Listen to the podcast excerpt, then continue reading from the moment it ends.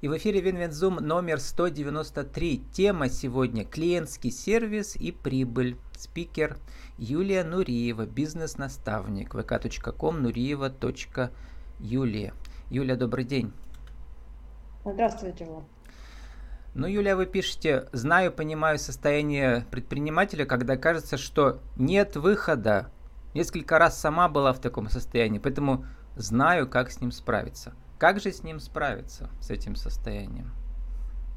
Э, да, я действительно была в таком состоянии очень много раз за 20 лет ведения бизнеса. И самое главное, как с этим справляться, это собственнику следить за своим состоянием. Это очень важно. Потому что кто такой лидер? Лидер – это тот, кто в первую очередь понимает сам себя, э, понимает, как, э, откуда взять энергию, что с этим делать, как быть в состоянии спокойном, когда вся команда находится в раздрае. Это очень важно, я считаю. И вот это такие небольшие, э, так скажем, э, секреты успеха, которые очень помогают в жизни при любом кризисе. Э, то есть ты понимаешь, что ты, от тебя зависит все то, что ты затеял, и все твое состояние влияет, безусловно, на дальнейшее, дальнейшее событие. Особенно это важно в кризисы, которые вот проходили мы.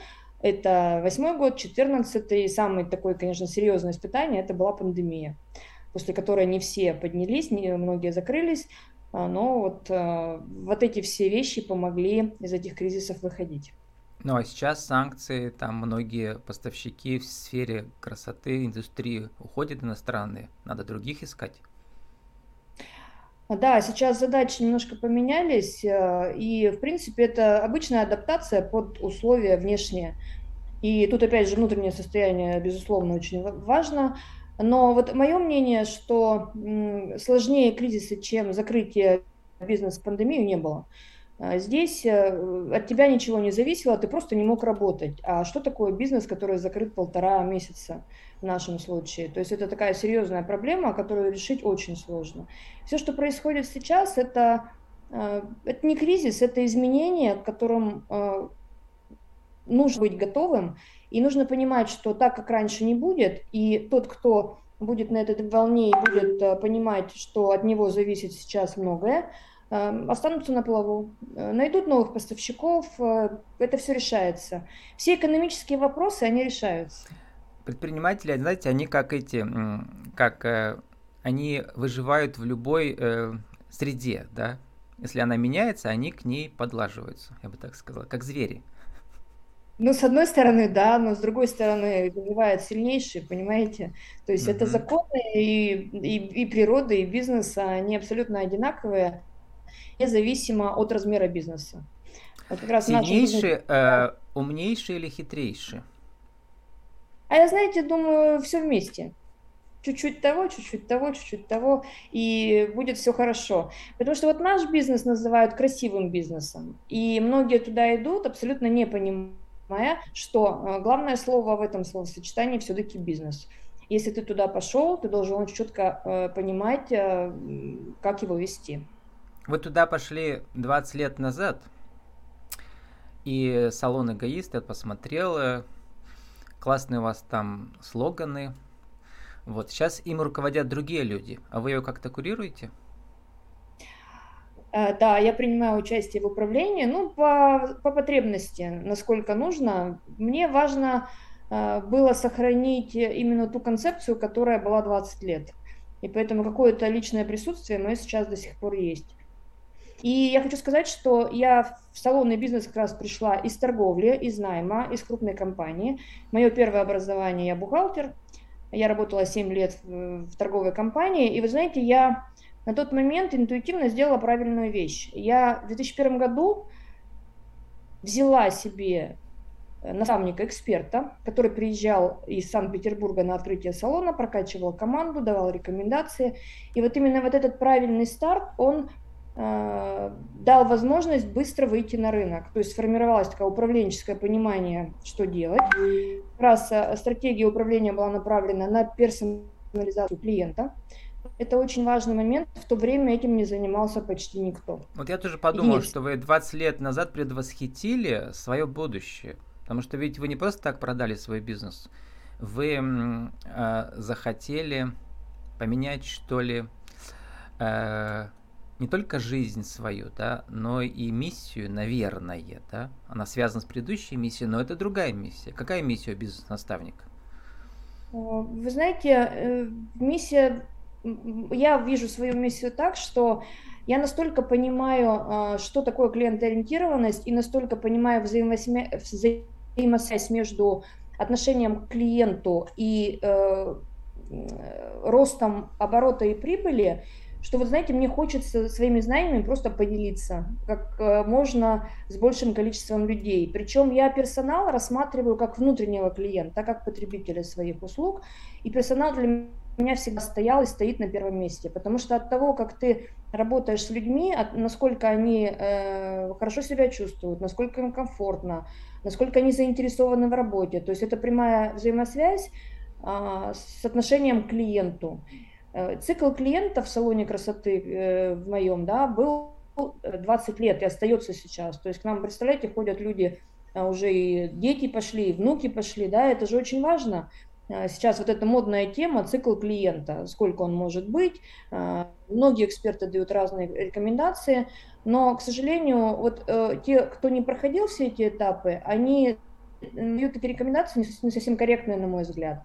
У меня все-таки опыт практический, и вот когда я веду бизнес-тренинги, обратная связь именно такая, что а, многие гипотезы протестированы не раз, и действительно ты понимаешь, э, что-то у меня сработало, что-то не сработало, где можно это применить, как это лучше сейчас адаптировать в этих условиях, потому что то, что было 20 лет назад, что-то остается неизменным, а что-то очень сильно трансформируется и уходит с рынка навсегда. Вот прочитал на сайте вот салона как раз эгоист. Секрет успеха прост. Предвосхищать ожидания клиентов в профессионализме, в стремлении к красоте. Каждое слово важно. Видно, что э, долго думали и сформулировали правильно. Но мне понравилось у вас другое. Вот вы, когда пишете про бизнес-наставничество, прямо у меня откликнулось. Преодолевать страх изменений. Вся же наша жизнь изменения. И вот и, и этот страх нужно преодолеть и пойти дальше. Что мешает бизнесу развиваться и где мы теряем деньги? Вот вы, вы про это пишете. Деньги мы теряем а, тогда, когда уходит клиент. Особенно, когда уходит клиент недовольный. Вот смотрите, мне очень откликается цитата Тофорда, что э, зарплату платит нам клиент – деньгами... А, потребитель, деньгами... он говорил потребитель, да. Угу. По-моему, ну не, буду спорить. Ну, в разных кли... переводах по-разному. Да, да, в разных переводах. А что делает руководитель? Он просто распоряжается деньгами правильно, да. Условно, если даже ты работаешь сам один, э, кто тебе деньги платит? В любом случае платит клиент. Если клиент недоволен, денег не будет, распределять будет просто нечего. И вот мне интересно то, что э, это, было, это была э, такая история 20 лет назад, и мне казалось, что сейчас это понимают все руководители. Но это очевидная вещь, что насколько доволен клиент, насколько ты понял его потребность и э, выполнил то, что он просит, ну, неважно, продажа это товара, услуга, неважно, что это, вот. От этого зависит э, лояльность клиента к тебе, к твоей компании. Мне казалось, все легко и просто. Но сейчас э, сливаются крупные бюджеты, например, на рекламу, э, приходят клиенты, и внутри компании э, персонал просто не умеет работать. Вот недавно мне в очень крупной федеральной сети нахамили так, что я очень удивилась, и у меня нет желания туда идти просто абсолютно. Вот и все. Ну, э, сейчас даже в переписке, когда приглашаешь гостей, могут писать так, что отвечать, да, что ну, это воспринимается как хамство. То есть э, вот эта культура, она, видимо, сложно приобретается. Но мне у вас понравилось другое, что как бы у вас есть бесплатный чек-лист, и вы как зеркало, человек ответит на ваши вопросы, да, на вопросник бесплатный, и в итоге вы говорите, если у вас там меньше 28 баллов, все у вас плохо с клиентским сервисом. Как это работает? Но ну, на самом деле я в чек-листе взяла такие э, основные точки, которые, э, если они, э, даже если они не соответствуют действительности, то есть неправильно делаются, то проблема действительно с сервисом есть. То есть это такой, знаете, мой опыт, это наблюдение мои, что если эти, эти баллы действительно на этом уровне, то нужно обратить пристальное внимание вообще, как работает у тебя компания. Да. Ну вот этот процесс, э, я его называю такое зеркало, да, через зеркало проводим э, всю технологическую цепочку, неважно какой бизнес, в данном случае салон. Вот, mm-hmm. и вы, значит, пишете, прослеживаете весь путь клиента от первого контакта, например, телефонного звонка, до момента оплаты услуги. И дальше, а что в середине, вот это и есть самое важное, интересное, что происходит? Что обнаруживается? Какие тараканы по углам? Вы имеете в виду в процессе выполнения услуги? В процессе аудита вот этого клиентского, да, у вас. Но смотрите, здесь э, может быть несколько таких историй. Как правило, человек приходит в салон красоты, э, начинается самое интересное, как тебя встретили, да? Как тебя встретили. Ну, сначала как тебя записали на услугу, потом как тебя встретили. А потом идет процесс э, работы мастера, с клиентом.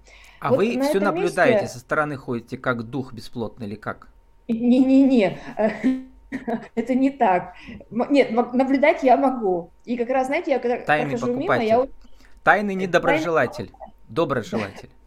Такое тоже бывает. Кстати, когда я прихожу в салоны красоты как тайный покупатель, я действительно за счет своей насмотренности так, многолетней, я вижу такие вещи, которые ну реально никто не видит. Все, Это что настолько... заметено под ковер, все видите. Все вижу. Вот, mm-hmm. может быть, не все, но 99% я точно увижу. И, как правило, это очень сильно влияет на возвратность клиента. Вот. А как я наблюдаю за процессом? За счет обратной связи. То есть я очень много э, общаюсь с персоналом, э, мы прямо, знаете, очень много уделяем внимания как раз э, разговору о том, а что нужно клиенту, а что важно, а что не получилось, а чем он был недоволен. Причем мы это делаем коллективно на собраниях, и у меня весь персонал был вовлечен в процесс управления, это тоже очень важно. То есть не спускаются директивные приказы сверху, ну, естественно, есть, знаете, как у детей, нельзя например, нельзя опаздывать, нельзя там с клиентом хамить, что-то еще, вот такие вещи, да, а все остальное персонал э, принимает сам. И вот это очень важный момент, когда персонал сам обсуждает, решает, как лучше первую очередь ему работать, чтобы клиенту было комфортно, очень хороший результат получается. Ну, потому что вы пишете, что если люди проявляют все лучшее качество и развиваются, у них есть возможность развиваться, то они приносят да. больше денег салону, ну и сами зарабатывают, понятно, больше. Конечно, однозначно. Вот, про вот эту вот э, внутреннюю организацию процесса роста сотрудников, как она должна быть построена – ну, чтобы прибыль увеличивалась? Ну, я могу поделиться своим опытом. А я считаю, что каждый сотрудник должен понимать, э, как ему профессионально развиваться. У нас, например, э, это индивидуальный план развития э, человека каждого. Он сам решает, что он хочет делать либо в этой компании, либо в своей профессиональной деятельности. То есть это такая его картинка. Ну, например, кто-то хочет стать номером один парикмахер там, там в России, в мире, да, а кто-то, кого-то устраивает и такое ну, просто развитие и просто работа. То есть многие работают, э, кому-то нужно участие в конкурсах, да, оно вдохновляет, продвигает, кому-то нужна победа в этом конкурсе, а кто-то вообще не конкурсный человек, он просто хочет работать, выполнять определенные функционал, и вот уже все устраивает. Каждый человек очень индивидуальный. А кто-то мне жаловался как раз из, сал, из, э, из салонов э, хозяек, что учишь их, учишь, потом раз, они улетают. И отдельно работают. И все мои секреты раздают. Это судьба любой Но... хозяйки салона это на самом деле боль нашей индустрии. И хочу сказать, что я с ней сталкивалась не раз. А, такая для меня была трагедия, как для руководителя, когда от меня ушли сразу три человека одномоментно, которые со мной работали 10 лет. Угу. И здесь нужно понимать одну простую вещь. Э, я ее осознала тогда, что э, у всех может быть своя жизнь и свои планы, и мы никак не можем на них повлиять. Но люди ведь не рабы, да, чтобы мы, э, чтобы они на нас работали. А вечно. вот секрет, как их удержать именно мотивацией положительной, да, а не страхом, ничем. А я вообще считаю, что внешняя мотивация без внутренних, она не, без внутренней она не работает. Здесь важно вести диалог э, с человеком и понимать, вот за счет этого диалога ты понимаешь, вот мне люди говорят, я хочу работать, вот у вас, допустим, ближайшие там 3-5 лет, а что будет потом, я не знаю. То есть я как руководитель какое решение принимаю? Что у меня подбор персонала должен быть всегда. Он прекращаться не должен. Что если вот этот человек решит открыть свой салон, а я же ему не, не могу это запретить. Ну вот как я могу человеку запретить уйти и открыть свой салон? Никак. Но я как руководитель должна быть к этому готова, и у меня должен быть кадровый резерв. Вот как-то так я мыслю сейчас. Ну, э, читаю дальше, как вы описываете процесс вот бизнес-трекинга, да, как работа бизнес-наставника. Э, наблюдение и анализ процесса обслуживания клиентов. Результатом диагностики будет четкое понимание, где бизнес теряет деньги и как это может исправить. То есть, с одной стороны, это вот э, э, когда не дорабатывают э, сотрудники, а с другой стороны, если сам процесс выстроен неправильно, то есть руководитель не понимает этого, да, как, как тогда дальше работать? Э, ну, вот здесь как раз подходит э, такая фраза «рыба гниет с головы». Угу. И, к сожалению, это очень частый э, факт. Здесь, То есть ну, все психические проблемы собственника отражаются на атмосфере. Это вот однозначно. однозначно. Мы прямо в России это видим.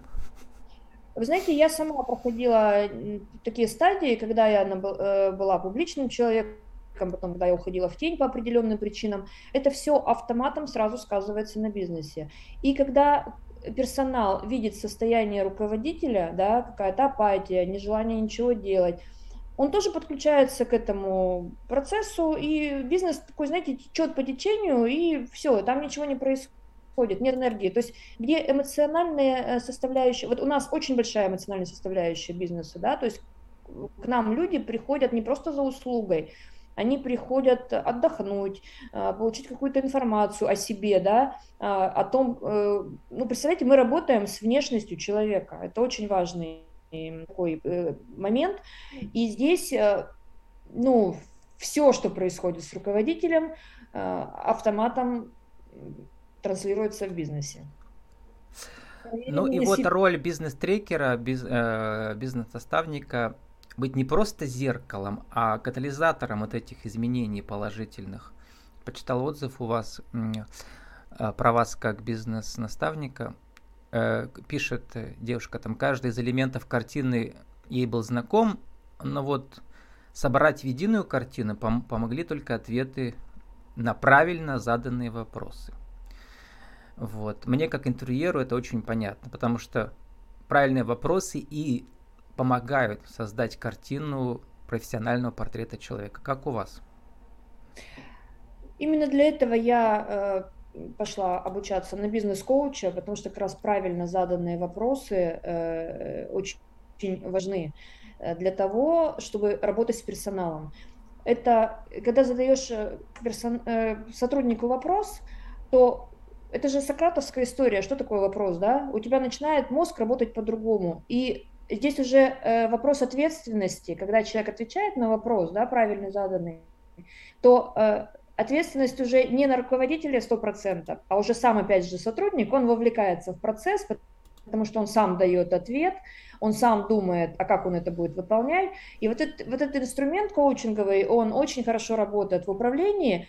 Единственное, что сейчас происходит, у нас все э, любят себя называть коучами, трекерами, наставниками абсолютно не имея понимания, что это такое. Но вы-то как раз поучились, а, вот эта Международная Федерация Коучинга, ICF, и у вас там есть справка, что действительно диплом.